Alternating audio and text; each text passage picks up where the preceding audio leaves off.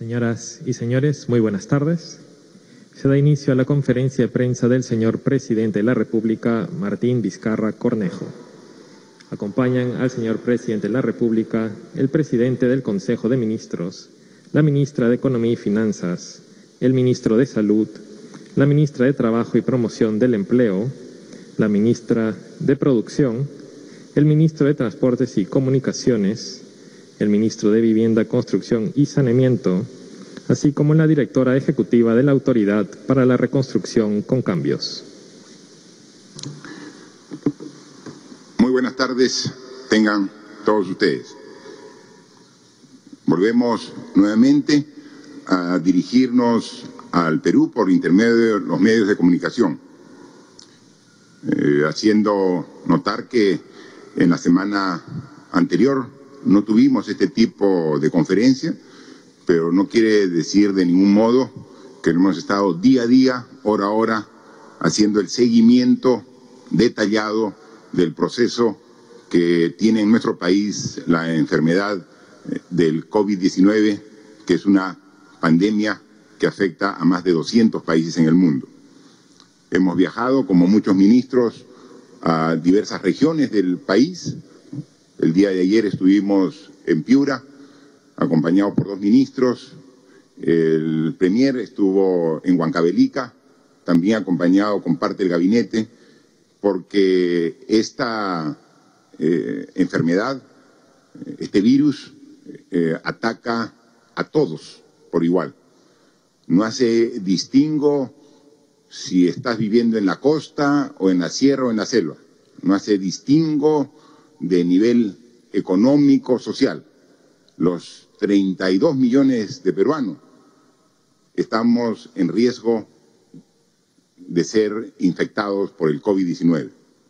Y es que esta es la crisis más grave de nuestra historia.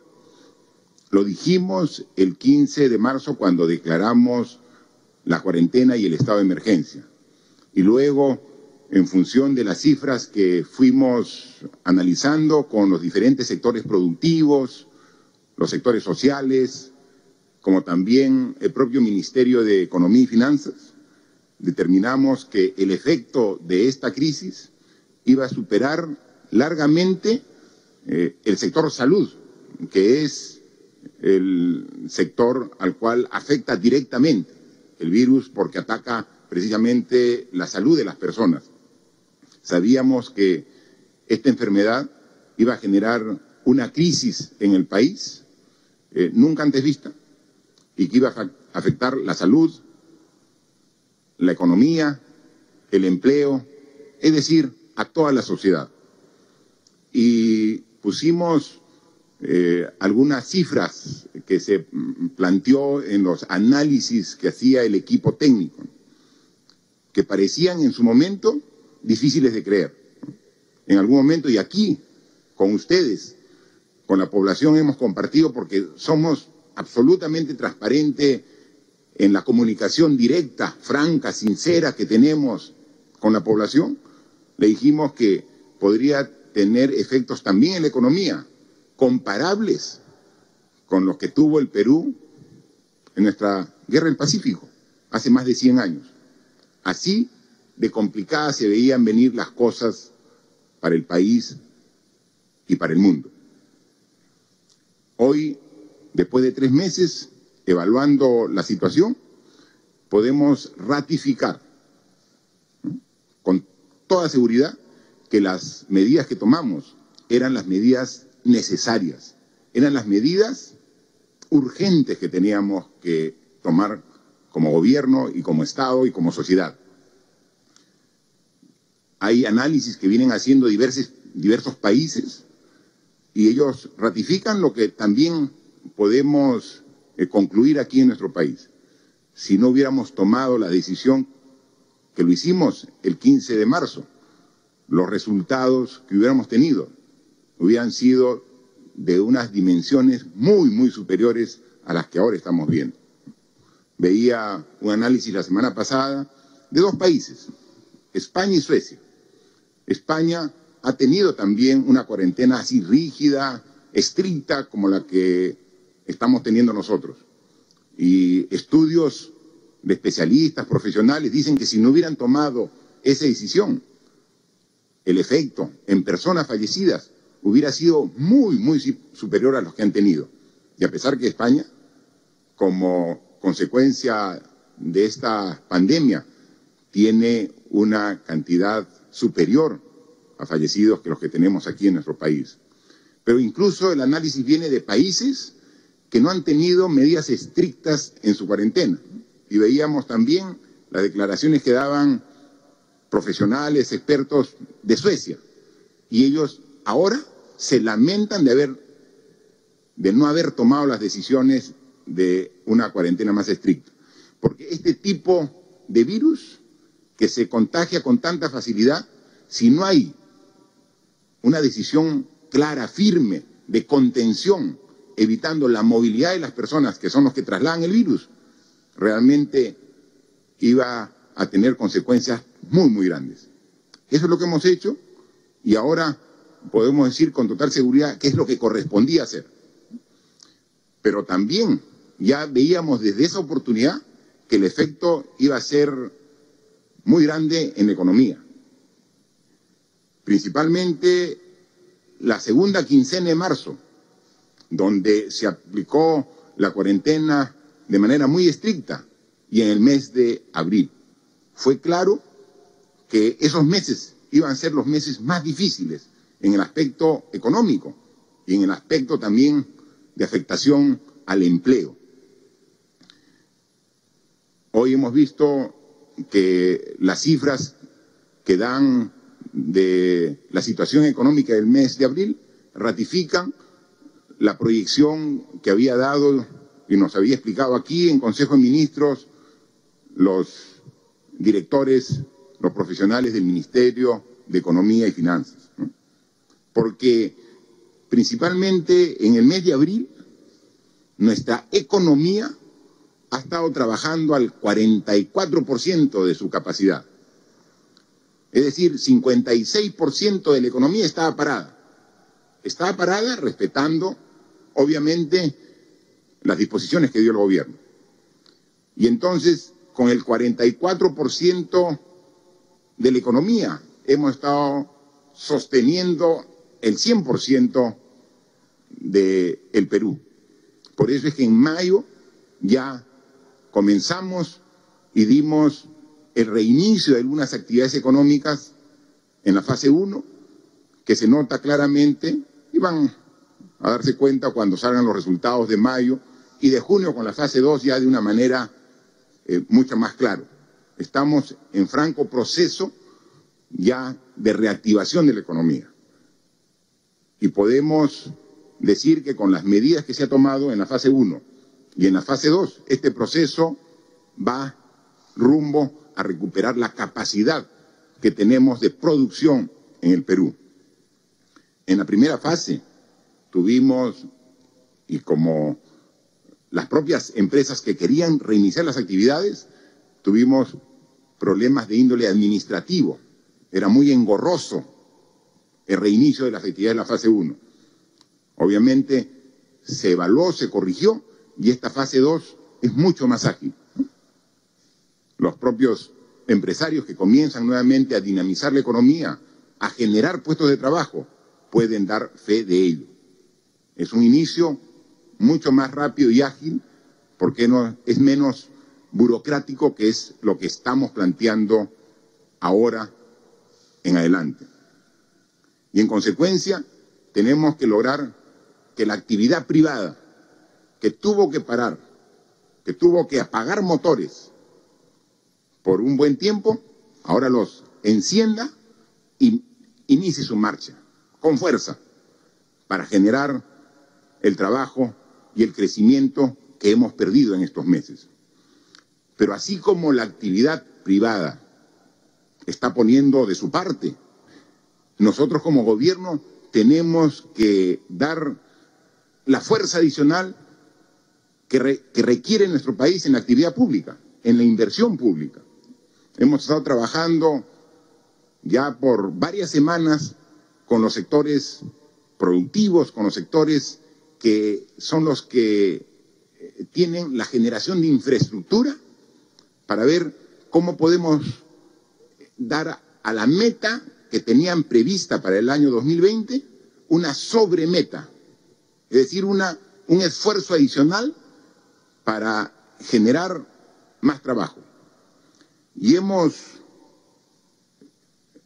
planteado una serie de, de inversiones importantes que van a ser aprobadas en esta semana en el Consejo de Ministros que tenemos el día miércoles a través de un decreto de urgencia para que todos estos programas y estas inversiones se den en el más corto plazo posible y puedan reflejarse en el segundo semestre de este año 2020. Lo hemos dicho y lo hemos llamado Arranca Perú. Y aquí estamos resumiendo en cuatro sectores el esfuerzo adicional que vamos a hacer en la inversión pública, en transportes y comunicaciones, en vivienda, en agricultura y en el sector trabajo. Queremos generar adicionalmente al esfuerzo y a la meta inicial, un millón de puestos de trabajo para el segundo semestre del presente año, 2020. Ahí ustedes pueden apreciar, me voy a acercar.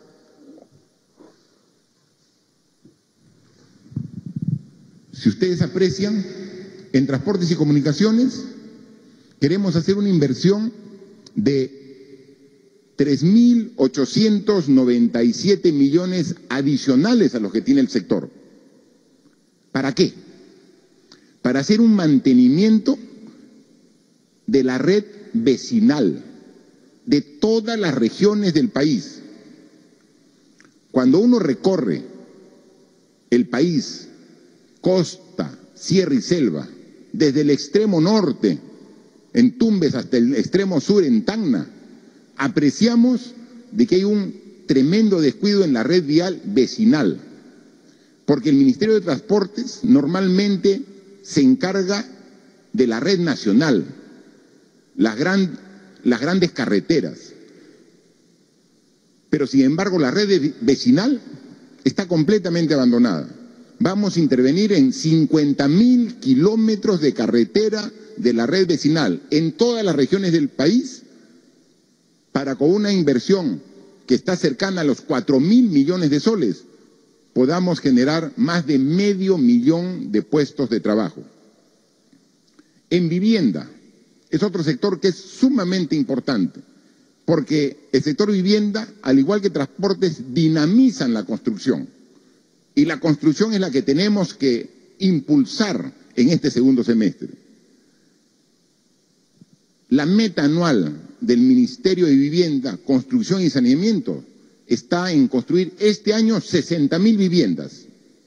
Si sumamos las de techo propio en sitio propio, las que todavía faltan por construir de la reconstrucción del norte, las casitas calientes en la Sierra Sur. Pero no es suficiente estas 60 mil viviendas y queremos incrementar y tiene, es lo que se va a autorizar, un presupuesto adicional de 535 millones para que puedan incrementar la meta de este año en 20 mil viviendas, generando adicionalmente no solamente el bienestar para las 20 mil familias que van a tener una vivienda nueva, digna, sino también en este proceso generar 80 mil puestos de trabajo. Además, con los gobiernos locales vamos a mejorar las ciudades a través de la construcción y mejoramiento de pistas y veredas e intervenciones en espacios públicos, para con 937 millones de soles, en una alianza entre el Ministerio de Vivienda y los municipios, generar 57 mil puestos de trabajo. Agricultura, para la campaña del segundo semestre, vamos asignarle adicionalmente el presupuesto que tiene Agricultura, 373 millones, para que se haga el mejoramiento de los sistemas de captación, las bocatomas, los canales y el mantenimiento de drenes, generando también con estos 373 millones que se le va a transferir al sector de agricultura y a través de núcleos ejecutores, 76.555 puestos de trabajo. Hay el programa Trabaja Perú, del sector trabajo, que funciona muy bien. Lo hemos visto en diversas regiones del Perú, acá en Lima mismo. Hemos estado el año pasado, 2019, un trabajo intenso, por ejemplo, en la región Madre de Dios. Pero ahora tenemos que hacerlo a nivel nacional con un esfuerzo de, que, de cerca de los 700 millones de soles para generar 226 mil puestos de trabajo, lo que suma un millón nueve mil, más de un millón de puestos de trabajo que se generan adicionalmente a los trabajos propios de las metas de los municipios, de los gobiernos regionales y de los ministerios que tiene previsto para el año 2020. Es fundamental. Pero acá no solamente hay que pensar en lo útil que va a ser esta inversión de 6.436 millones de soles para generar un millón de puestos de trabajo, sino en la mejora del nivel de vida cuando la ciudad es distante a los centros de poblados grandes, a las grandes ciudades, ya tengan una adecuada vía para trasladarse, mejoren la calidad de vida con nuevas viviendas, con pistas y veredas, canales de regadío, todos son grandes proyectos que mejoran la productividad del Estado peruano. Entonces, a través de este programa vamos a lograr que un millón de nuevos peruanos accedan a trabajos dignos y podamos, junto con ellos, mejorar la calidad de vida de la población de todas las regiones. Lo importante de este trabajo es que está distribuido en todas las 24 regiones del país. Obviamente, también aquí, en la ciudad de Lima Metropolitana, pero tiene un alcance en carreteras, en viviendas, en pistas y veredas, en canales de regadío, en Trabaja Perú, en todas las regiones de nuestro querido país. Hay que manifestar también que justo y coincidiendo con esta necesidad de reactivar la economía, el día de hoy la autoridad para la reconstrucción de las regiones afectadas por el niño costero nos ha informado de que su proceso de negociación, que ha tomado cinco meses y que incluso ha continuado durante estos meses de estado de emergencia y cuarentena, ha concluido. Y ya tiene para el plan integral, para la reconstrucción con cambios en las regiones afectadas, el Estado, el gobierno que ha ganado este proceso. Desde finales del año pasado, que se invitó a los gobiernos interesados, vimos que gobiernos de los países más adelantados en desarrollo de infraestructura en el mundo se interesaron por este proyecto. Ha sido una competencia muy reñida, donde agradecemos a los representantes de los gobiernos de los diversos países que han participado. Pero finalmente, como todo proceso, tiene que haber un ganador. Y nos comunica la directora ejecutiva de la autoridad para la reconstrucción que quien ha ganado es el gobierno del Reino Unido, de Gran Bretaña, asociado con Irlanda del Norte. Ambos países y su gobierno se han adjudicado esta enorme responsabilidad. Porque si bien la reconstrucción viene avanzando con un esfuerzo compartido entre proyectos que hacen los municipios, los gobiernos regionales y los ministerios, hay un tipo de obras por sus características que bajo esta modalidad vamos a poder enfrentarla de una manera mucho más adecuada. Y eso es lo que tenemos. Ustedes pueden apreciar de igual forma los alcances. Lo que se ha determinado como alcance de este convenio de gobierno a gobierno entre el Perú y el Reino Unido de Gran Bretaña e Irlanda del Norte es para que en salud se encarguen de la construcción de 15 establecimientos de salud, hospitales, en Piura, Lambayeque, La Libertad, Ancas y propio Lima. Además, también, como parte de su responsabilidad en el sector educación, van a trabajar en la construcción de 74 instituciones educativas en regiones como Tumbes, Piura, Lambayeque, La Libertad, Ancas, Lima, Cajamarca y Huancavelica. Un tema que es sumamente importante es que por fin vamos a poder trabajar de una manera seria y responsable el drenaje pluvial de las grandes ciudades del norte que cada vez que hay niños se inundan completamente afectando a toda su población o a gran parte de su población que queda bajo el agua malogrando no solamente la infraestructura pública, las vías, las, pistas, sino los domicilios y todos los enseres que hay dentro de los domicilios. Por eso, las regiones y las ciudades de Tumbes, Piura, Lambayeque y La Libertad, en el caso específico de La Libertad es Trujillo, en Lambayeque es Chiclayo, en Tumbes es la ciudad de Tumbes, pero en Piura está Piura, Sullana, Paita y Talara. Van a tener un drenaje pluvial que en futuros fenómenos del niño no se vean afectadas como en todos los procesos de estas emergencias en el pasado. Pero además, ¿qué cosa es lo que genera el daño?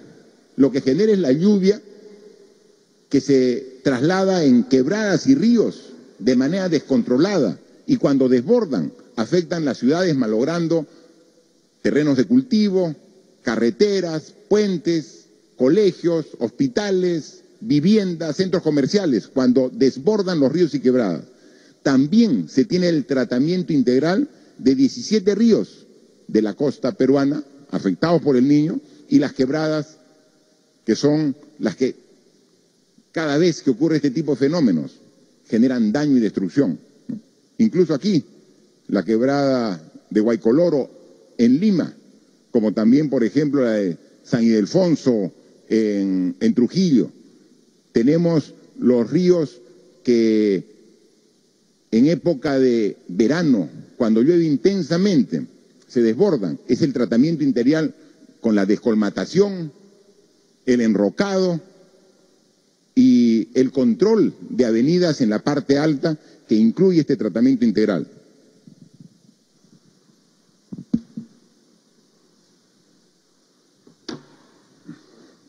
Para la reconstrucción con cambios y para efecto de este convenio de gobierno a gobierno, se ha estimado una inversión de más de 7 mil millones de soles, de los cuales se estima que para este año, este segundo semestre, la inversión va a estar alrededor de los 1.500 millones de soles y hay un cronograma para que en los dos años podamos tener todas estas obras concluidas.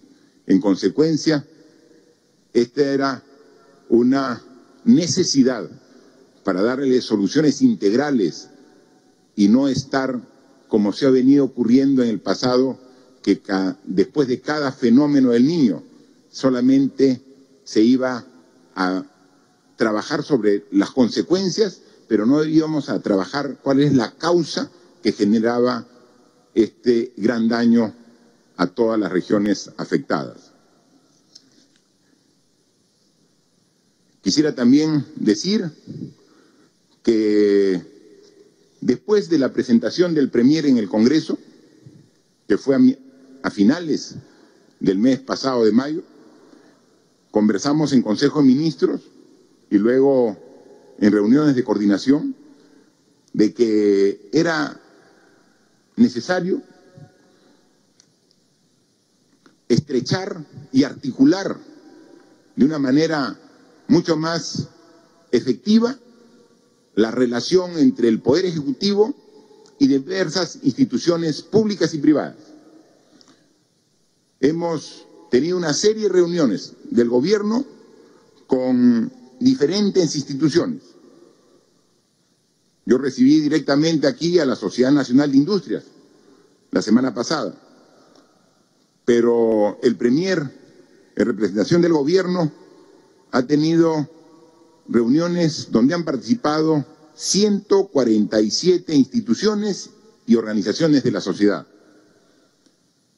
Se ha reunido con 27 gremios de MIPES, con ocho gremios empresariales, con cuatro centrales sindicales, con los partidos políticos que están representados en el actual Congreso de la República, con 30 colegios profesionales, 19 organizaciones agrarias, entre ellas Conveagro, 22 organizaciones sin fines de lucro y 31 entidades religiosas.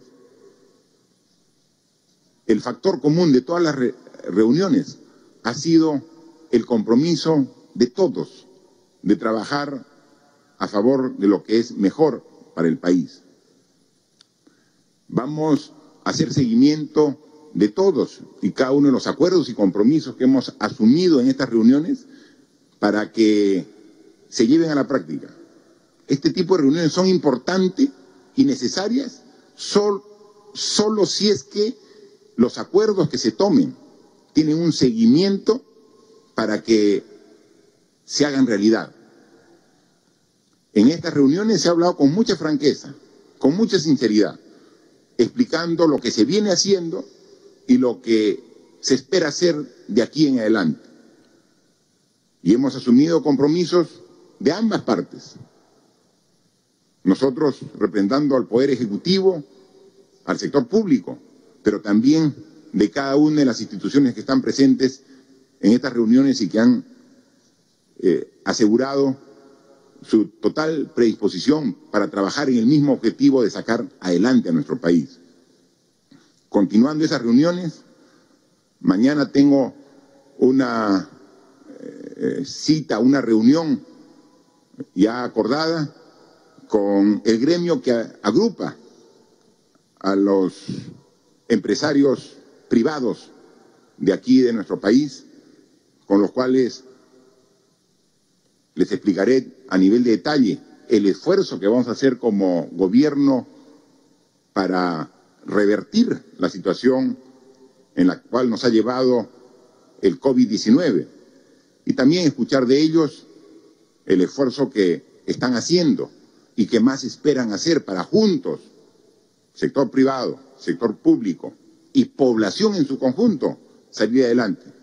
El Perú tiene la fuerza y energía para poder revertir la situación en la que nos encontramos. es un caso único en el Perú.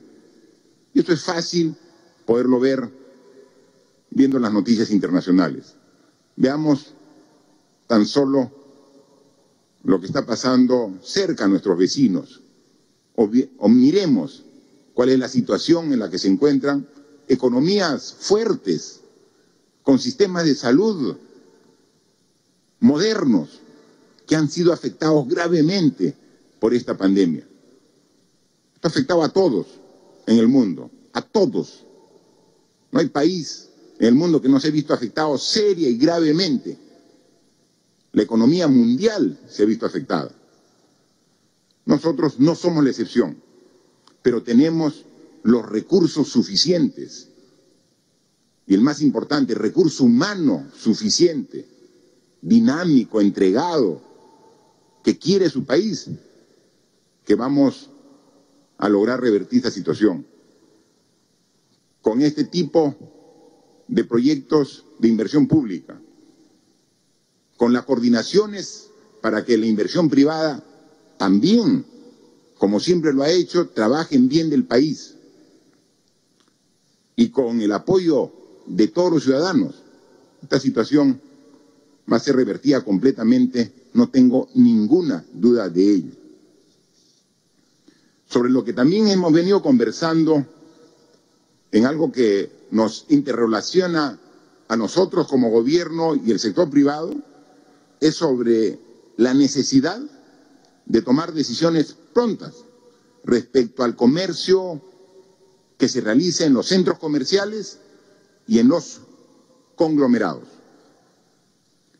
Dentro de este proceso de reactivación, de reinicio de actividades económicas en la etapa 1 y en la etapa 2 que ya han sido aprobadas, no están incluidos los conglomerados y los centros comerciales.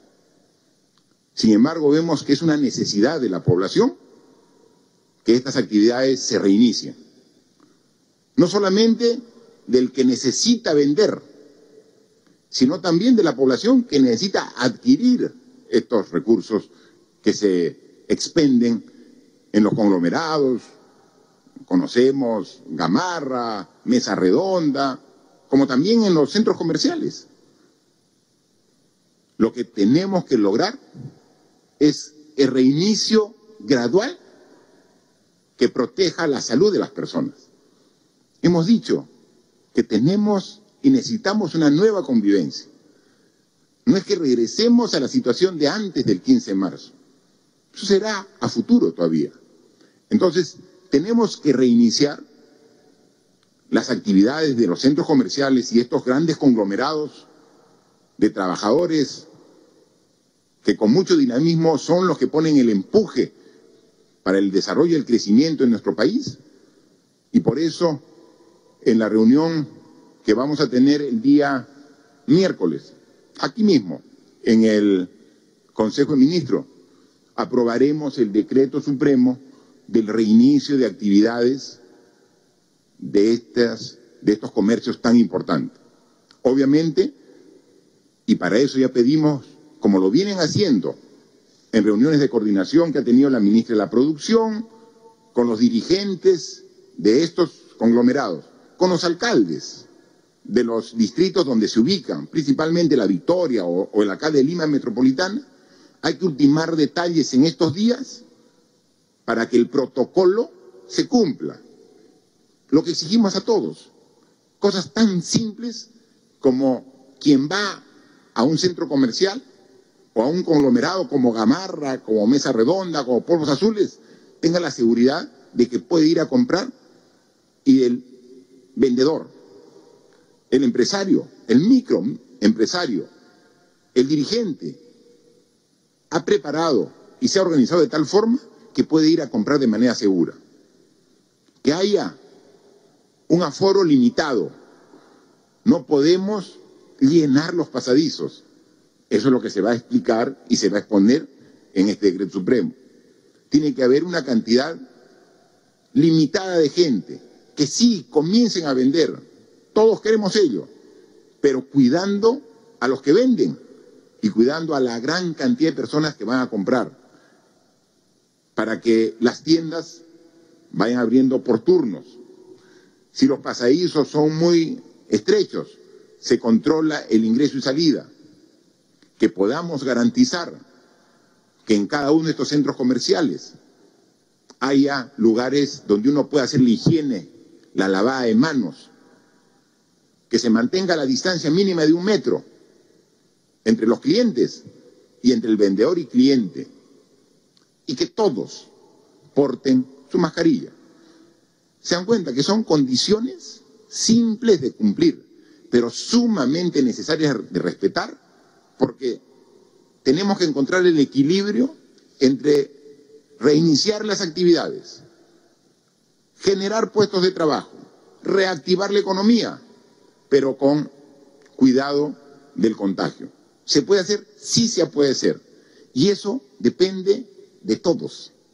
No depende solamente de la norma, porque el decreto supremo puede explicarlo todo bien bonito, pero si usted, señor, señora, no lo cumple, de nada sirve. tenemos todos que cumplir. Por eso Ahora, nuestro lema es primero mi salud. Si yo me cuido, estoy cuidando a todos los de mi entorno. Si yo me cuido, cuido a mis hijos, a mi esposa, a mis padres, a mis amigos, a mis compañeros de trabajo. No los contagio. yo me cuido. Cuidándome yo, lo hago por mí, por ti, por el país.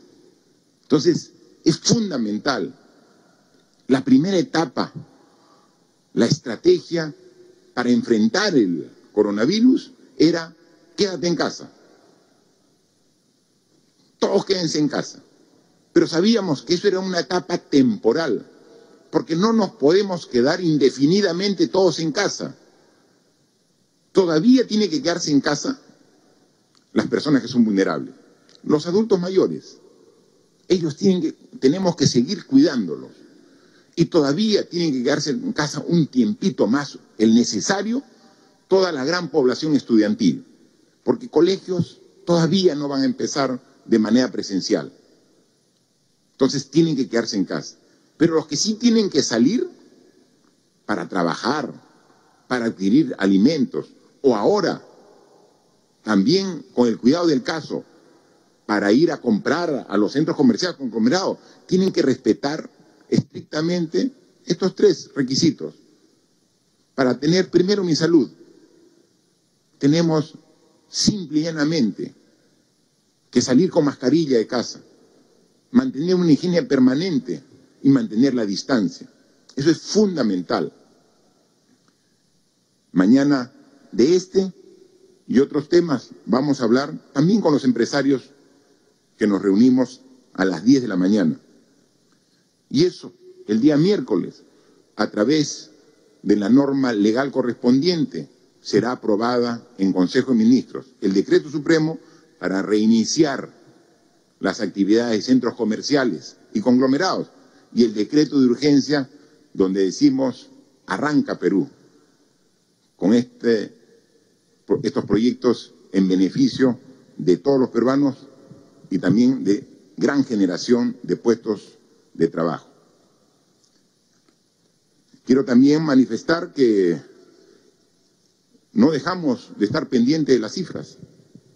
Permanentemente seguimos evaluando la evolución de la enfermedad, la que generó toda la situación en la que nos encontramos. Ya vamos a llegar, estamos cerca los, al millón cuatrocientos mil de muestras. Exactamente. Un millón trescientos setenta y seis mil cuatrocientos setenta y ocho personas que han sido muestreadas. Positivas. Tenemos 232.992. ¿no? Se han incorporado en el día de ayer 3.256 nuevos casos positivos. Es lo que, lo que vemos.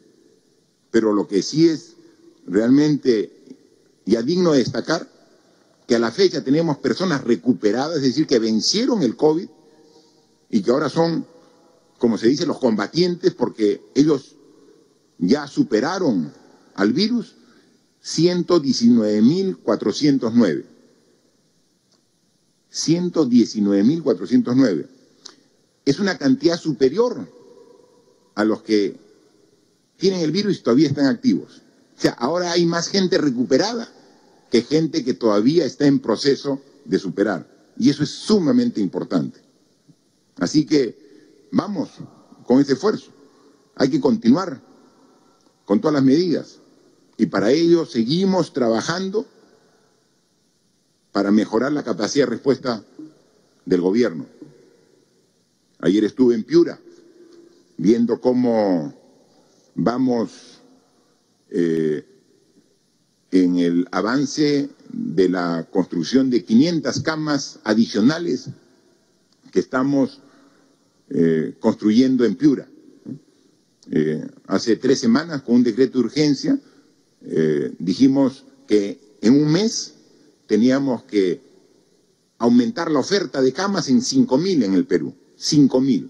Y estamos trabajando en diferentes regiones, principalmente en las donde el efecto eh, las consecuencias de la enfermedad eh, son más, más grandes. Una de ellas es la región Piura. Ahí se está construyendo 500 camas hospitalarias. Allí estuve en el Hospital Cayetano Heredia, donde estaban 100 nuevas ya terminadas y que esta semana empezaba la marcha blanca a disposición. Y así en muchas regiones. Ayer yo estaba, el, el, el premier estaba en Huancavelica, y así he estado, estuve primero en Tumbes, inmediatamente empezó la pandemia y declaramos en estado de emergencia, viajamos a Tumbes, luego hemos estado en, en Tacna, Moquegua, Madre de Dios, eh, en Puerto Maldonado, eh, a diferentes regiones de costa, sierra y selva. ¿no? Esta semana tenemos previsto estar en Pucallpa, en Ucayali, y, y seguimos yendo recorriendo las diferentes regiones del Perú. Hay que mejorar día a día la capacidad de respuesta en cuanto a, uno, camas de hospital, dos, camas UCI, tres, medicamentos. Hemos comprado ya más de un millón de dosis de tratamiento que han sugerido el comité de expertos. El comité de expertos, los médicos y médicas de mayor conocimiento del país que ha sido convocado por el Ministerio de Salud, han recomendado un tratamiento. Se ha adquirido ese, esos medicamentos y cada semana nos, nos llegan lotes aproximados de 200 mil tratamientos, porque uno los adquiere pero no, no te lo dan el millón completo de tratamientos, te dan alrededor de 150 mil a 200 mil tratamientos semanales. Inmediatamente llegan. Nosotros los distribuimos a los diferentes hospitales como también a las regiones. Pedimos, por favor, a las regiones que inmediatamente les lleguen a sus almacenes, los distribuyan a sus hospitales y centros de salud. Ayer estaba en el almacén de Piura y he visto que están distribuyendo, pero todavía tienen medicamentos. Y comentaba a los funcionarios de que el esfuerzo que hacemos todos no es completo si el medicamento se queda en el almacén. El medicamento tiene que estar a disposición del paciente, en el equipo de respuesta rápida, en el centro de salud, la atención primaria, que estamos ya con mucha intensidad en todas las regiones del país y también en los grandes hospitales. O sea, medicamentos ya hay. Lo que falta es la adecuada distribución hasta el último centro de salud para que podamos llegar a la población. Y ahí he, visto y he verificado los medicamentos, la hidroxicloroquina, la ivermectina, acitromicina, que son los medicamentos, yo soy ingeniero, no, no, no soy médico, simplemente tengo que ahí seguirme de las recomendaciones que hacen los expertos que están reunidos a través de un comité. Se ha hecho la adquisición y ya están en este proceso para la distribución completa. Eh, estuve aquí también en Lima recorriendo, estuve en un comedor popular, eh, muy, muy contento y satisfecho de ver el entusiasmo que ponen las señoras en los comedores populares. Estuve aquí en Caraballo, fui exactamente a el comedor popular Melchorita, estaba ahí a cargo la señora Nelly. Mis saludos a la señora Nelly en Caraballo. Qué entusiasmo de la señora. Qué ganas de trabajar que contagian, no solamente a las vecinas, sino a nosotros.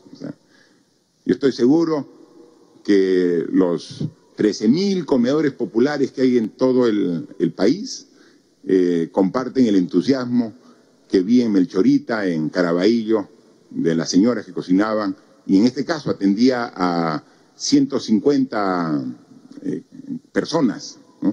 Y cuando le dije que por decisión del Ministerio de Desarrollo e Inclusión Social, con el Ministerio de Economía, íbamos a aumentar 50% para que puedan aumentar 50% este, de raciones del comedor popular, muy contentas, así que vamos a trabajar eh, con mayor intensidad.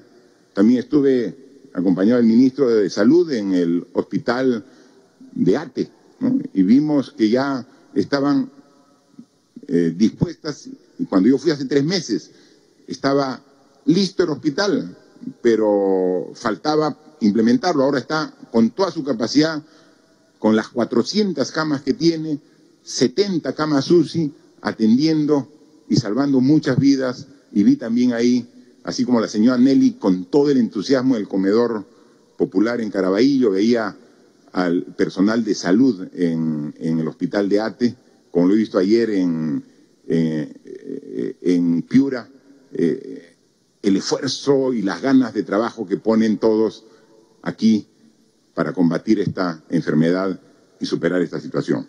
Así que ese es el esfuerzo que debemos tener todos los peruanos y que lo vamos a tener, empezando por el presidente de la República, que no baja la guardia, igual que todos ustedes, con firme determinación de continuar nuestro trabajo hasta derrotar por completo el virus.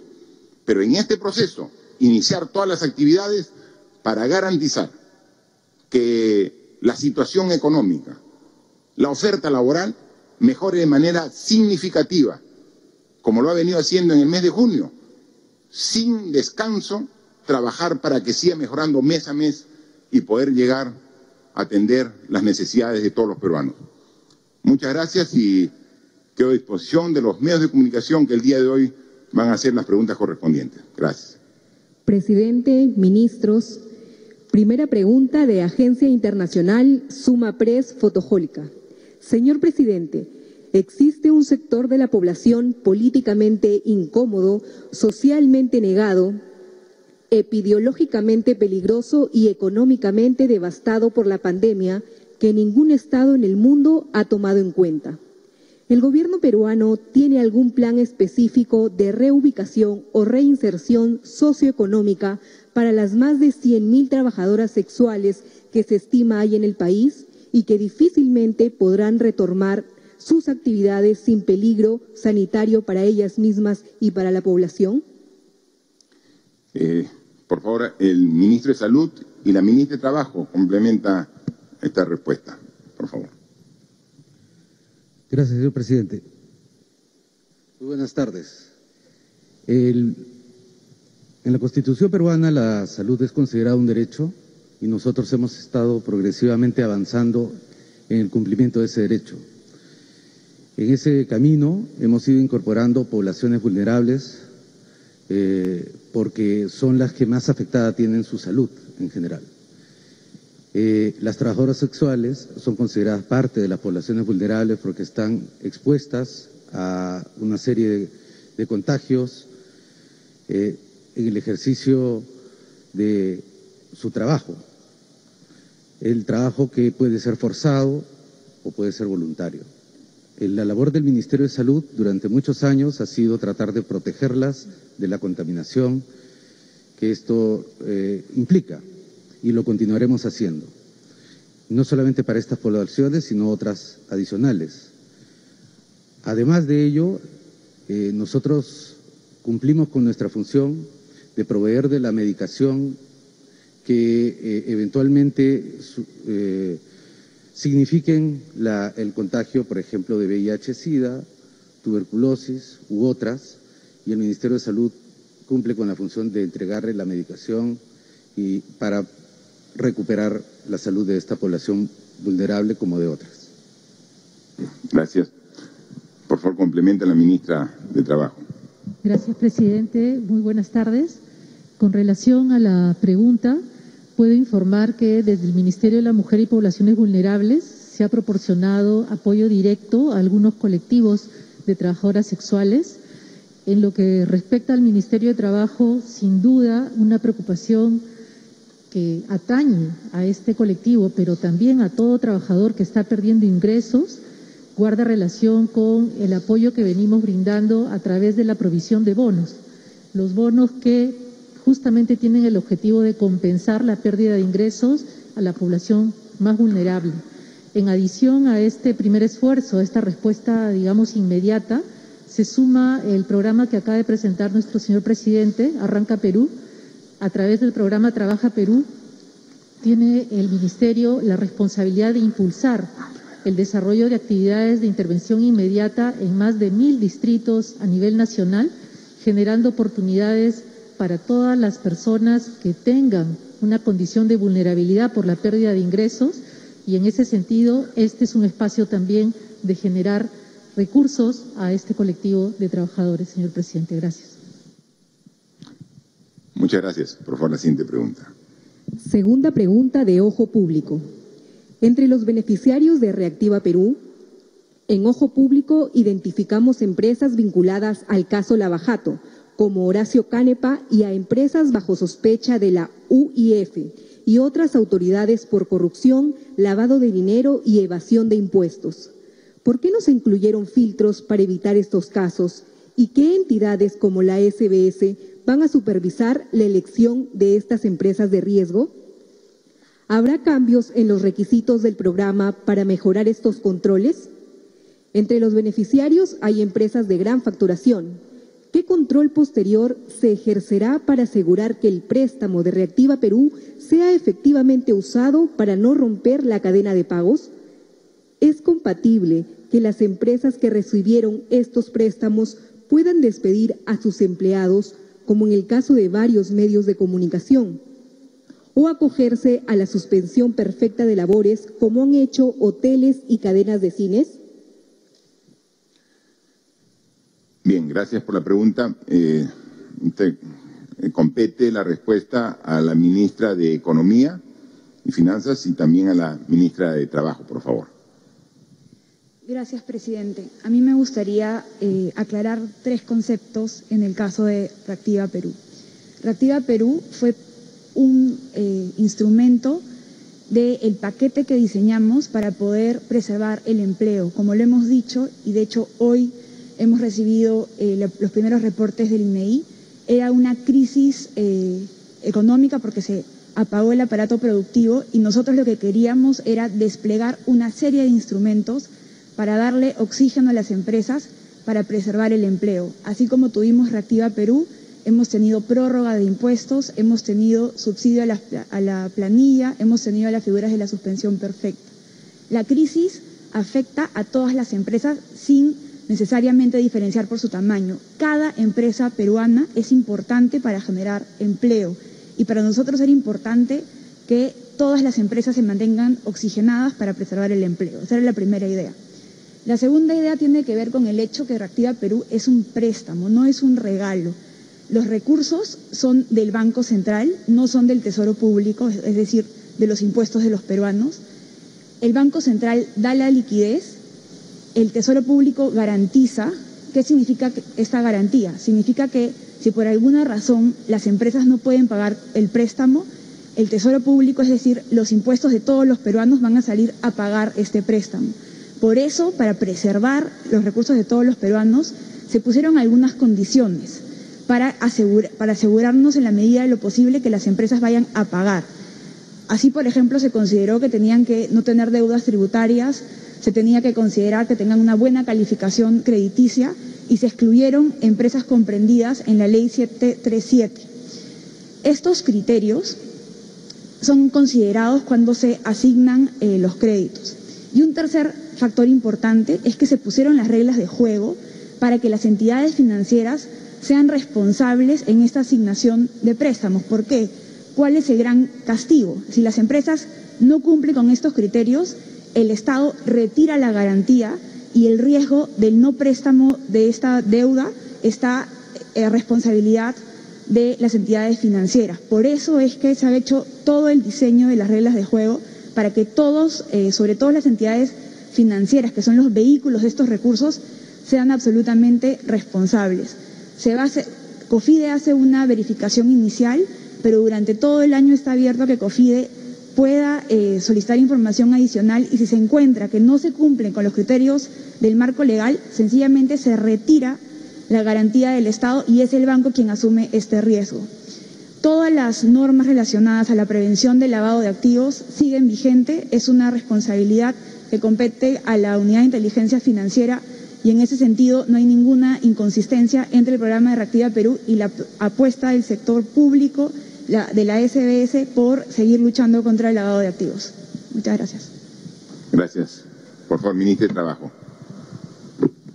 Sí, presidente. Las decisiones que han adoptado algunas empresas durante los meses de marzo y abril se corresponden a lo que ya ha explicado bastante bien la ministra de Economía. El hecho de suspender varias actividades económicas ha traído consigo la inquietud y la incertidumbre en algunas empresas respecto de suspender a trabajadores o disponer incluso la no renovación de contratos y por eso asistimos a los datos que registran pérdidas de empleo durante los meses de marzo y abril. Con relación a Reactiva Perú y su vinculación con mantener o no trabajadores, creo que debe quedar muy claro que los requisitos para acceder a este programa han quedado definidos y sobre esa base las empresas han aplicado el mismo, algunas de las cuales se están viendo beneficiadas, pero la relación con los empleos y en particular con la suspensión perfecta de labores tiene que considerar que esta medida, suspensión perfecta de labores, es una medida excepcional, es una medida que está en evaluación por parte del Ministerio de Trabajo verificando si se cumplen los requisitos y sobre esa base habrá un pronunciamiento siguiente. Pero lo que no podemos perder de vista, como también ha sido señalado por la ministra de Economía, es que la continuidad o mitigar el impacto de la crisis en los empleos y darle continuidad depende de que las empresas sean viables. Dar las condiciones para que las empresas sean viables dejan abierta la posibilidad de que los empleos se mantengan y que por lo tanto el impacto de la crisis sea cada vez menor y eso ya se puede corroborar con los números. En el mes de mayo hemos tenido un descenso ostensible de esa decisión empresarial por no renovar contratos. Ya hay una tendencia positiva respecto al ingreso y a la contratación de trabajadores. Y en lo que va del mes de junio también vemos un comportamiento de confianza de los agentes económicos para la contratación de trabajadores.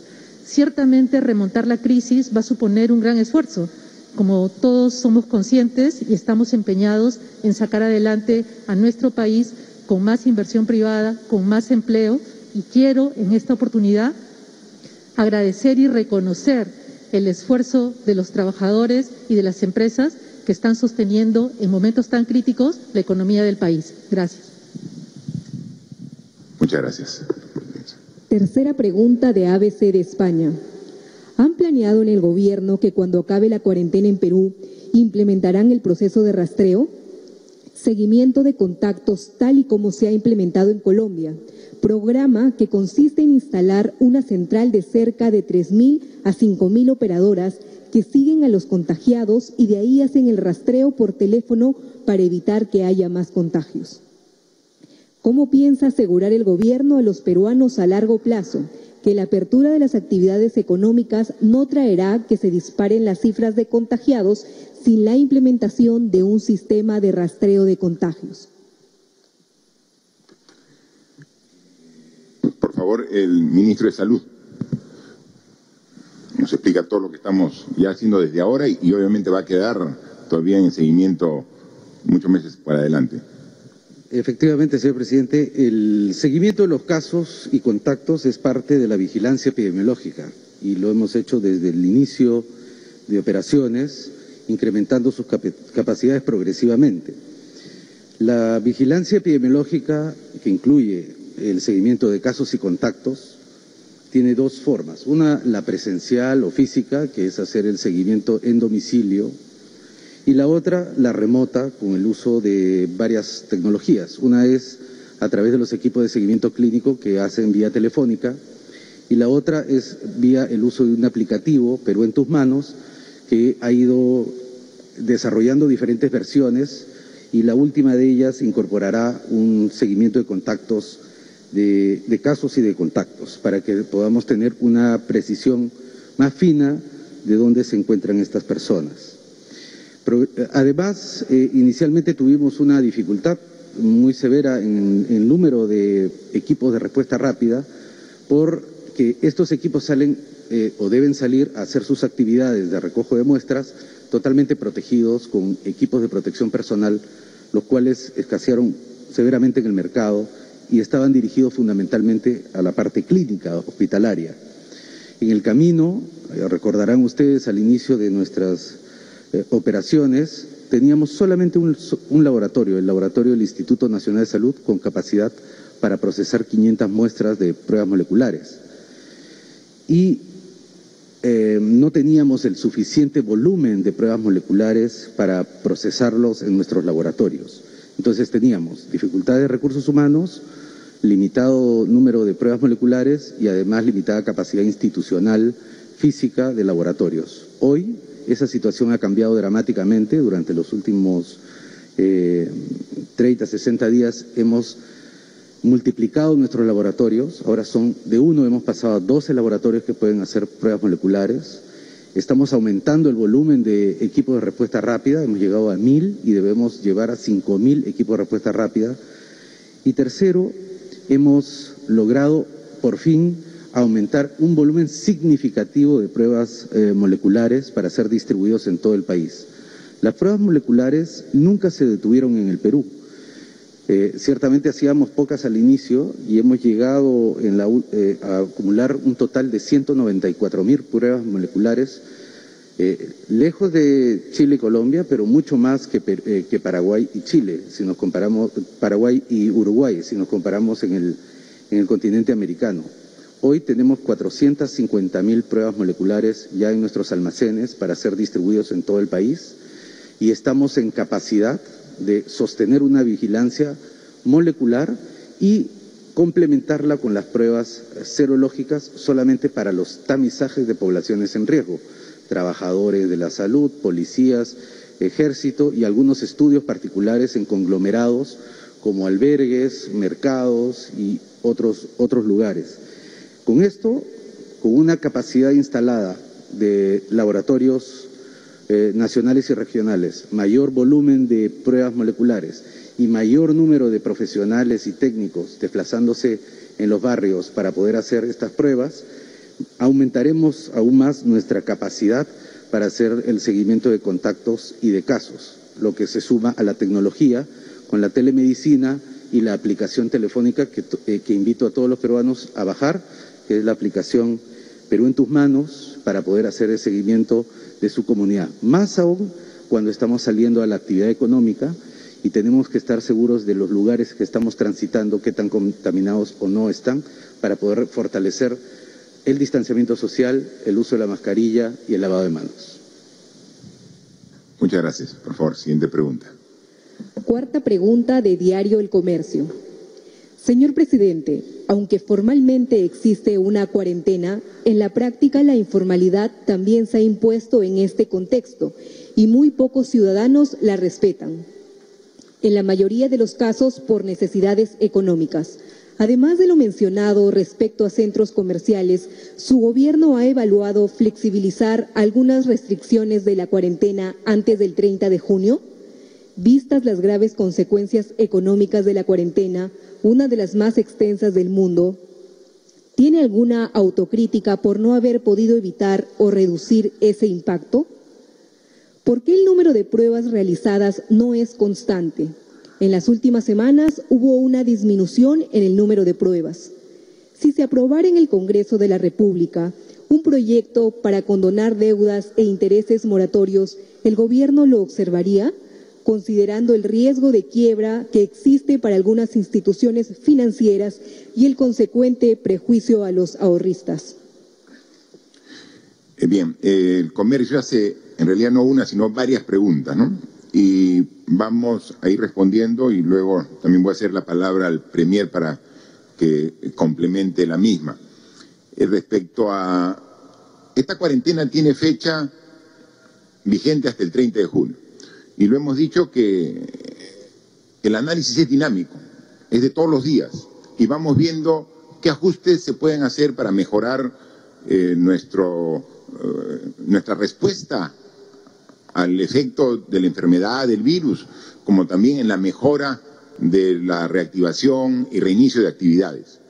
Eh, hemos anunciado hoy que ya la conversación que viene de la coordinación desde las semanas anteriores este día miércoles vamos a analizar y a aprobar en Consejo de Ministros un decreto supremo que está referido a los conglomerados y a los centros comerciales, para que con seguridad comiencen ya a trabajar, como quieren los vendedores, pero como también quieren toda la ciudadanía que es cliente que va a comprar en estos establecimientos. Pero, por ejemplo, también eh, analizando y en una reunión que he tenido la semana pasada con el ministro de Educación, él manifestaba que si bien la educación eh, básica regular, es decir, primaria, secundaria, eh, debe continuar de manera general a distancia, como se está haciendo ahora, existe algunas regiones donde algunas UGELES, UGEL es la Unidad de Gestión Educativa Local, que es la instancia directa que hay en los distritos. Y hay algunos eh, tipos de estas instituciones que dicen, en mi ámbito no tenemos eh, población con virus. Y entonces tenemos el caso que hay poblaciones donde está el profesor muy cerca a los alumnos y sin embargo tiene que hacer la teleeducación a distancia.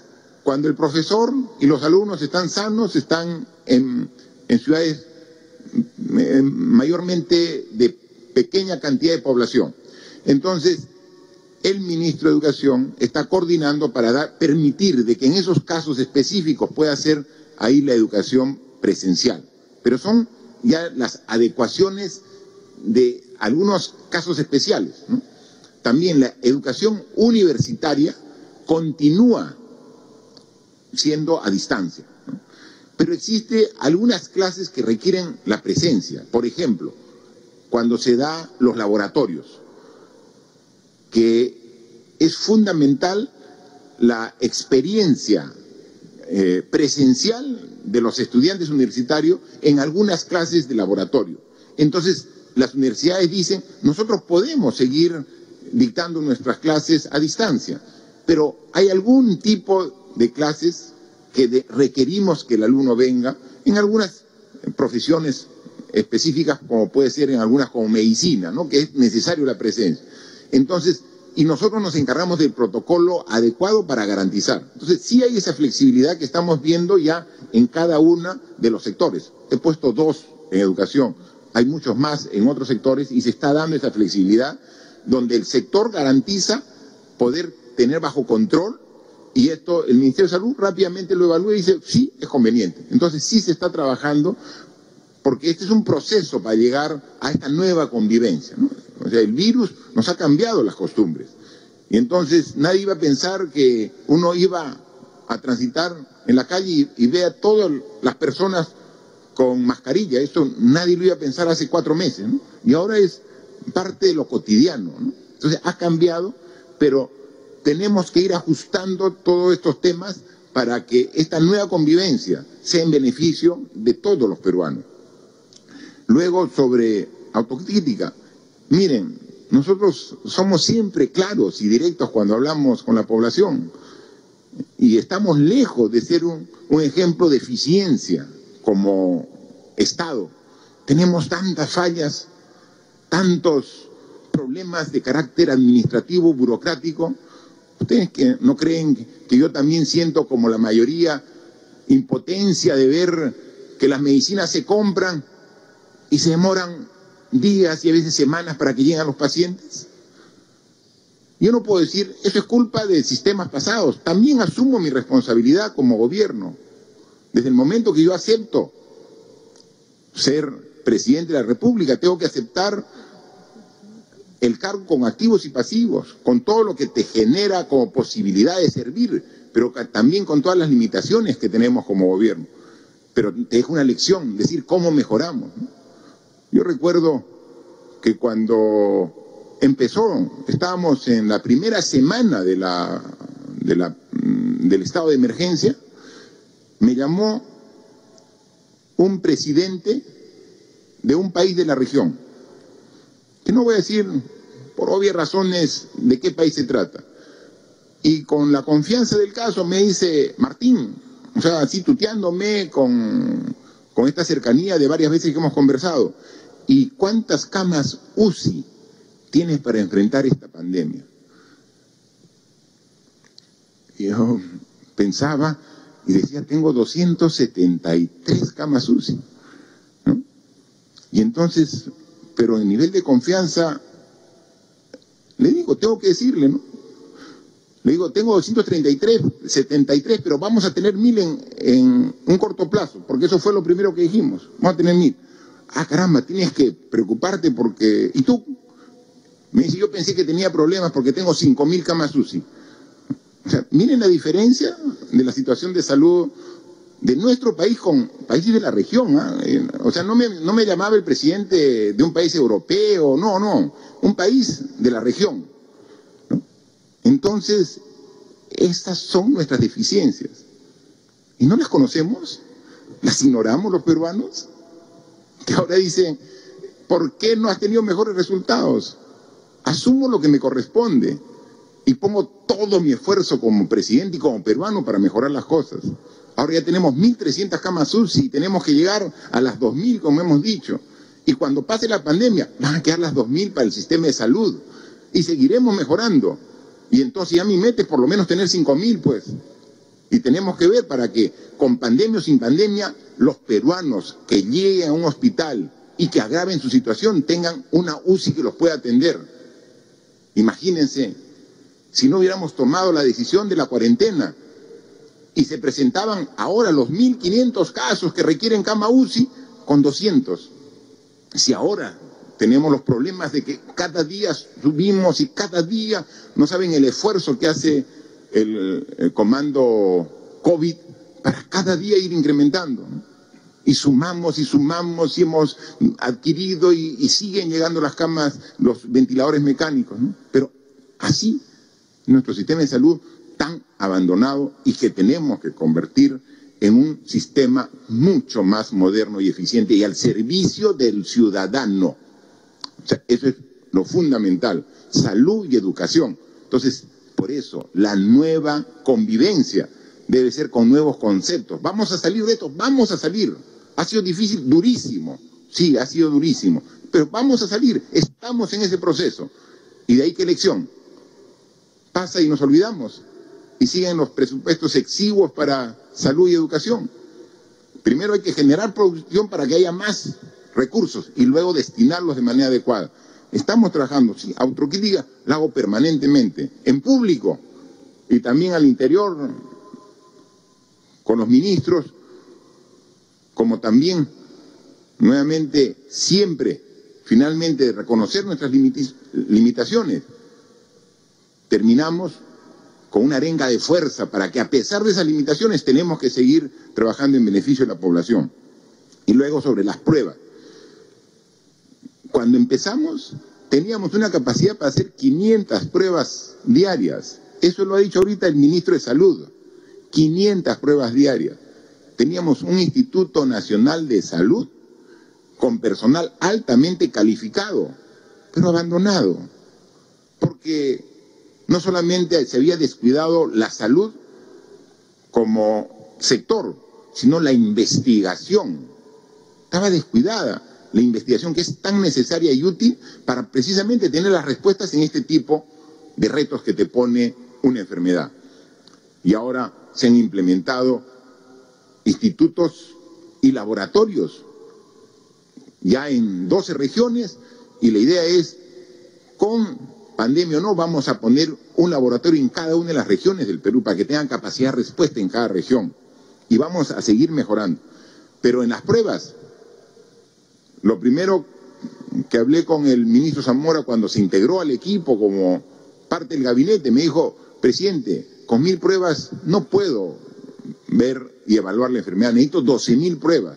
Y entonces eso es lo que tenemos. O sea, con doce mil pruebas bien distribuidas a nivel nacional, podemos determinar bien cuál es la evolución. Y yo también coincido en que debe ser una cantidad de pruebas más o menos similar todos los días para evaluar la evolución de la enfermedad. Se pueden hacer más pruebas, por ejemplo, un, las empresas que hacen pruebas para tomar a los, a, los, trabajadores y las hacen pruebas cada semana, cada cinco días, todo. Si yo considero esas pruebas, las voy, voy a distorsionar el análisis que hacen los epidemiólogos del Ministerio de Salud. Tiene que haber una prueba. lo que está ocurriendo de que hemos estado con las pruebas rápidas transfiriendo a las regiones. Y las regiones habían dos, tres, cuatro, cinco días que no hacían ninguna prueba dentro de su ámbito. Y luego hacían una cantidad por los cinco días. Entonces había días que teníamos 15 mil pruebas para reportar y otro día 50 mil, porque venía toda la información de las regiones. Entonces, eso le hemos pedido a las regiones también que haya un orden para que haya la proporcionalidad y que la cantidad sea similar. ¿De qué monto de pruebas, de qué número de pruebas al día? Aproximadamente las 12 mil. O sea, ese es el número que corresponde, 12, 14, 15 mil. Pero no podemos estar un día 15 mil pruebas y al día siguiente 50 mil pruebas y al día siguiente 20 mil. Entonces, esto genera distorsión y eso es lo que estamos viendo y lo está trabajando precisamente los propios profesionales del Ministerio de Salud. Eh, sobre el tema del Congreso, dado que ha tenido reuniones con los eh, partidos políticos que están representados en el Congreso, sobre esa pregunta yo le pediría al Premier, por favor, que conteste. Gracias, presidente. Efectivamente, en estas últimas semanas hemos tenido diversas reuniones y una de ellas en particular con secretarios generales o presidentes de los partidos políticos que tienen representación en el Congreso eh, de la República. Estas difíciles circunstancias que estamos compartiendo eh, como país y nuestras propias condiciones democráticas eh, nos motivan a una permanente actitud dialogante, constructiva y comprometida con nuestro país, vale la redundancia. Y esa misma respuesta esperamos también del Congreso.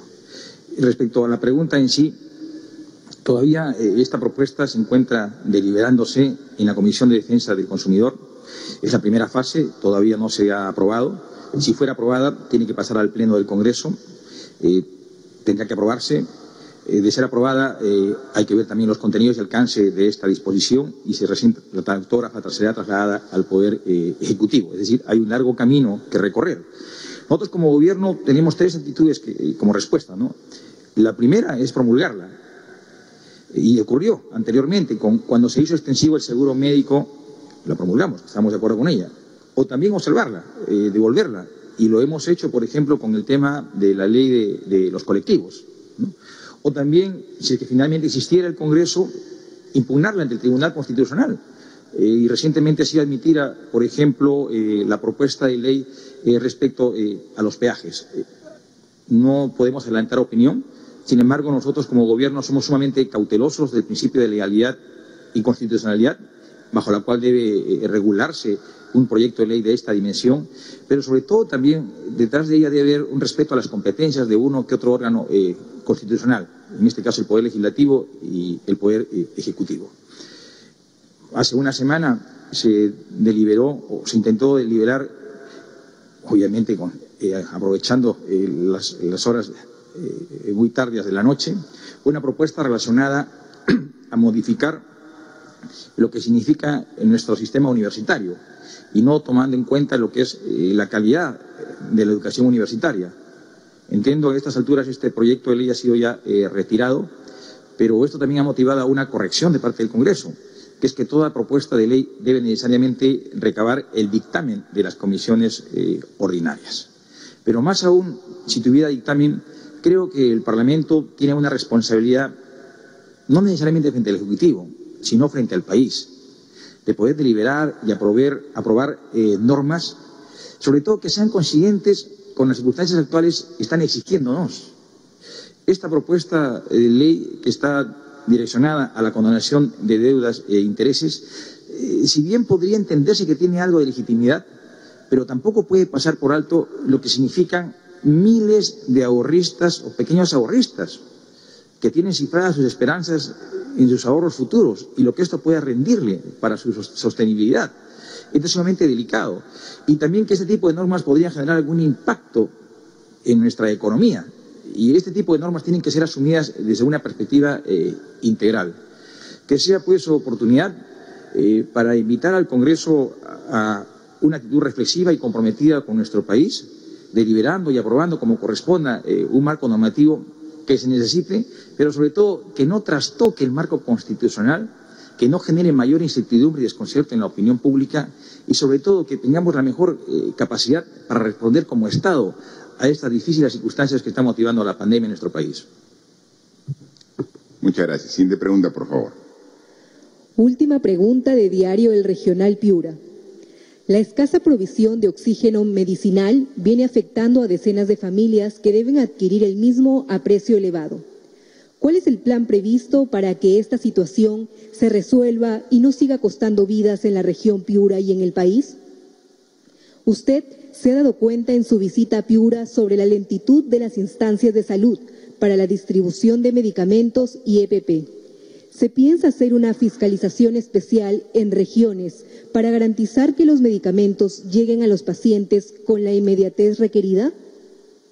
Determinado el Reino Unido, Irlanda del Norte, para la ejecución de diversas obras consideradas en el Plan Integral de Reconstrucción, ¿cuáles son los plazos previstos para el inicio efectivo de los proyectos considerados? Bien, gracias por la pregunta al diario regional Piura. Ayer hemos estado en Piura, pero dado que las preguntas son específicas del sector salud, eh, le daría la palabra al ministro Zamora, como también luego a la directora ejecutiva, para que nos diga qué, como el diario es de Piura, eh, qué horas directamente para la región Piura y los plazos de inicio efectivo de estos proyectos tan largamente esperados por la población de Piura, como también de todos los afectados por el niño costero. Por favor, ministro. Gracias, señor presidente. La pregunta tiene dos aspectos, uno relacionado con el abastecimiento de oxígeno y el segundo relacionado con el abastecimiento permanente y constante de medicamentos y equipo de protección personal. En lo primero, en el caso de, Piura particularmente, pero esto es eh, también eh, en otras regiones, eh, se le ha dotado al Hospital Santa Rosa de un isotanque. Lo mismo se está haciendo en el caso de Chulucanas. En Talara va a haber una, también un isotanque en aproximadamente 15 días, además de la ampliación de la capacidad hospitalaria, que en el Santa Rosa suma 70 camas se han incorporado cinco unidades de cuidados intensivos, se ha triplicado la capacidad hospitalaria del Hospital Cayetano en 60 camas y también está próximo a abrirse la nueva, la nueva infraestructura hospitalaria temporal en, Piura, también eh, dotada de una red eh, de oxígeno, la cual será implementada en el futuro. Esto eh, para responder a las necesidades no solamente hospitalarias, sino también de oxígeno, ya que el oxígeno está básicamente eh, destinado a esa infraestructura. Además, en, el caso de otras regiones también mantenemos permanente un, puente aéreo para dotar de oxígeno en el caso que la situación sea crítica, como lo ha sido en el caso de Yurimaguas, San Lorenzo, incluso eh, durante el fin de semana hemos llevado un puente aéreo hasta la zona del estrecho con 15 balones de oxígeno, eh, Tarapoto también ha, recibido una dotación importante de oxígeno. Es una acción permanente que realizamos. Es en razón de eso que salió el decreto de urgencia 066 que nos va a permitir, no solamente hemos declarado el oxígeno como un bien esencial, hemos reducido las especificaciones técnicas de 99 a 93% para poder ampliar el mercado, Estamos eh, estudiando también dónde comprar eh, y rápidamente la cantidad de oxígeno que requerimos. Ya hemos eh, lanzado a la contratación nacional también nuestros requerimientos de producción de oxígeno local, redes para los hospitales, balones y concentradores. Los concentradores son bien importantes para ser trasladados especialmente a comunidades nativas y pueblos indígenas a los cuales no se puede llegar con plantas o con balones de manera permanente. Entonces tenemos una estrategia eh, amplia, diversa, em, comprensiva, que va a poder em, em, satisfacer, creo yo, las necesidades de oxígeno en todos los niveles del sistema. En relación con medicamentos y equipos de protección personal, efectivamente nosotros estábamos haciendo las compras centralizadas y enviando a los almacenes regionales. Los, eh, los gobiernos regionales, además los hospitales, serán eh, responsable de distribuir esos equipos y esos medicamentos a sus redes de servicios de salud. Eso se ha dado con éxitos de diversa calidad en diversas zonas del país. Entonces nosotros estamos pasando ya, en vez de dirigirlo hacia los directores, hacia las direcciones regionales de salud y sus almacenes para que sea mucho más rápido y eficaz, lo vamos a ir, lo vamos a enviar a las unidades ejecutoras. Además, en el caso de Lima, la semana pasada hemos terminado un concurso y vamos a hacer, vamos a incorporar la logística privada. Hemos terminado un concurso, hemos ya eh, identificado un operador logístico privado que se llama IBT, que va a ser responsable de distribuir los medicamentos y en todo Lima Metropolitana como primer, primera experiencia para que así los medicamentos puedan llevar directamente a los establecimientos de salud para que puedan los pacientes recibirlo sin, sin demora y sin eh, caídas en el sistema.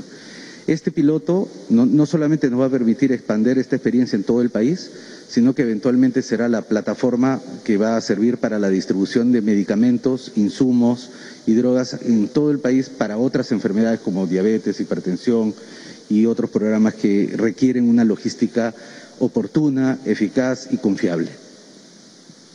Gracias, ministro. Por favor, la, a la directora sí. ejecutiva de reconstrucción, a ver si nos absorbe las preguntas de Piura.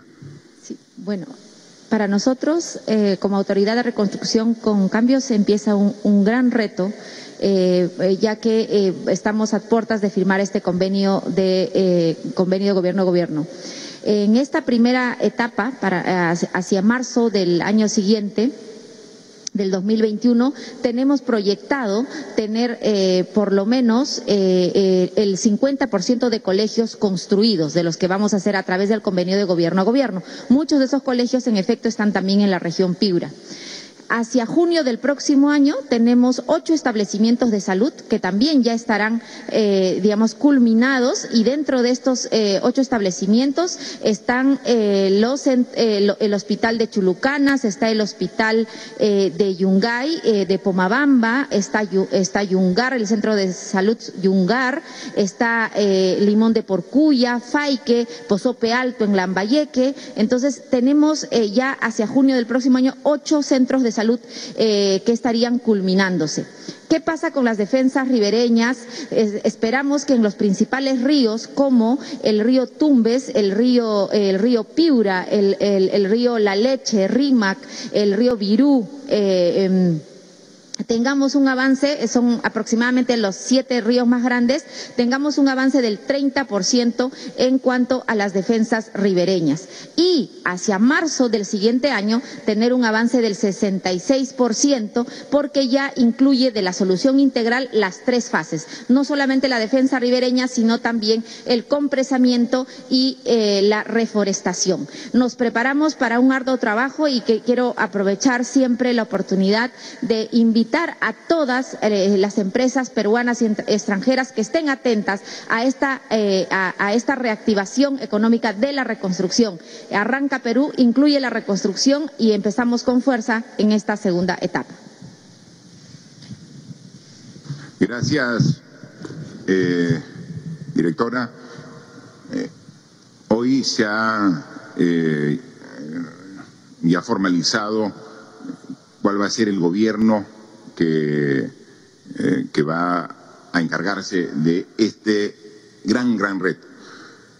No hay tiempo que perder, por favor, máximo, máximo una semana para la firma de contrato, porque a veces se, se dice quién es ya, como ocurre en los contratos de ejecución de un proyecto, ya, se designa la buena pro y luego pasa tres meses y no se firma contrato y como sabemos es de la firma de contrato donde comienzan a correr los plazos que están establecidos. ¿no? Entonces, por favor, directora, máximo una semana. Estamos lunes, a más tardar el próximo lunes ya debemos tener el contrato para que comencemos a trabajar los colegios, los hospitales, eh, eh, los, eh, los drenes en las ciudades, los ríos, y como dice, es que antes pues se parche después de un gran problema. O sea, inundaba Piura porque el río desbordaba el río Piura. ¿Y después qué se hacía? Se saca un poco de tierrita del cauce río. Ya, listo. ¿Qué va a ocurrir? Cuando vuelva el siguiente niño, otra vez va a desbordar. ¿Mm? Igual. Entonces, ¿qué tenemos que hacer? Y esa es la solución. Tenemos que descolmatar, sí, hay que sacar el material que, que ha quedado en exceso. Pero tenemos que en los costados ponerle roca para que no eh, sea débil. Pero igual, ¿cómo logramos que tenga menos agua el río Piura? Como también todos los ríos de la costa de Tumbes, Piura, Lambayeque, La Libertad, Ancas. ¿Cómo hacemos? Tenemos que lograr en la parte alta de la cuenca donde llueve represar el agua. Entonces, incluye un represamiento. Y ese represamiento tiene un doble objetivo. Evita que haga daño porque el río no va a desbordar, pero también tienes agua para más tierras de cultivo, más agricultura, más producción, más fuentes de trabajo. Y si lo complementas con la obra de represamiento y la reforestación, estás pensando en la madre tierra, en la naturaleza, en lo que nos hemos olvidado por cuánto tiempo y aquí estamos viendo las consecuencias. Entonces, esos son, por eso se llama un proyecto integral. No solamente sacar la arena o la tierra del cauce río, es el tratamiento de los eh, de todo el sistema, ¿no? Y también está incluido el hospital de Sullana, justo ya inmediatamente se nos ha dicho la directora del hospital, está incluido el hospital de Sullana, que es una obra sumamente importante, está dentro de los proyectos prioritarios entre muchos otros. Y todo eso arranca, ¿no? porque efectivamente, pues, abril ha sido el mes más crítico desde el punto de vista económico. La economía ahí tocó fondo, lo tenemos que decir claramente. Mayo va a ser mejor que abril, junio va a ser mejor que mayo, y de ahí julio, agosto, septiembre, todo. Y para eso tenemos este arranca, fuerza, ganas, entusiasmo, convicción. Pero todo ello es un marco también de transparencia. Por eso, en este marco de transparencia, pedimos al ministro de Salud de que ponga todos los datos de los, o sea, obviamente salvando la privacidad de las personas, pero de todos los infectados, los 200.000, que se sepa las características, que edad tienen, eh, eh, sus características, tenían una enfermedad, reservando el nombre por privacidad. Y entonces, oye, tenemos que ser transparentes. Reactiva, Sí, pues reactiva. Ministra, haga el listado de todos los que han recibido. Y ahí se ve de que hay miles, miles de empresas que han recibido. No cree, no son tres, cuatro, cinco, cien, doscientos, miles de empresas que han recibido el crédito, que es crédito, no es regalo, es crédito. Tienen con su esfuerzo, nuevamente, cuando tengan los ingresos, tienen que pagar este crédito. Sí, pero ahí también estamos viendo, y para eso es importante los medios de comunicación, que siempre se filtran los que no deben. Y vemos ahí, y por eso agradecemos la pregunta. Hay empresas que tienen lavado de activos, que están denunciadas por acto de corrupción y tienen el crédito. No, pues tenemos que ver y también vamos a ver, revisar qué filtro tenemos que hacer, porque ese filtro lo hacen los bancos, porque ellos van, pero nosotros también, si se está haciendo un esfuerzo de apoyar con liquidez para que no se rompa la cadena de pagos, que no se filtren ahí los que no deben. Y tenemos que ser en ese sentido claros. Entonces, habiendo tanta empresa que está trabajando con eh, firmeza, con entrega, pero con transparencia y honestidad, no podemos eh, designar parte de esos recursos a empresas que tienen dudas de su actuar eh, transparente en función de un análisis objetivo también, ¿no? No, se trata de decir un análisis objetivo. Tiene una investigación, está cuestionada por lavado de. Un momentito. Hay tantas empresas en la cola que sigan, que pasen las otras, ¿no? Entonces, eso también vamos a ver y tiene que haber alguna forma que la vamos a encontrar de eh, fiscalizar y evitar este tipo de situaciones. Por lo demás, esto es dinámico, tenemos la predisposición y la voluntad de siempre estar atentos a las recomendaciones que nos hagan llegar y tengan la seguridad, que las acogemos todas, con buen sentido, con buen eh, eh, espíritu para acogerlas e implementarlas. Aquí lo que queremos todos es que mejore el Perú. Todos queremos lo mejor para los peruanos. Y aquí tiene un presidente, un gabinete que trabaja en ese objetivo. Y lo va a hacer con todo su esfuerzo hasta el último día que esté en el cargo. Tengan ustedes esa absoluta seguridad. Muchas gracias. Señoras y señores, la conferencia de prensa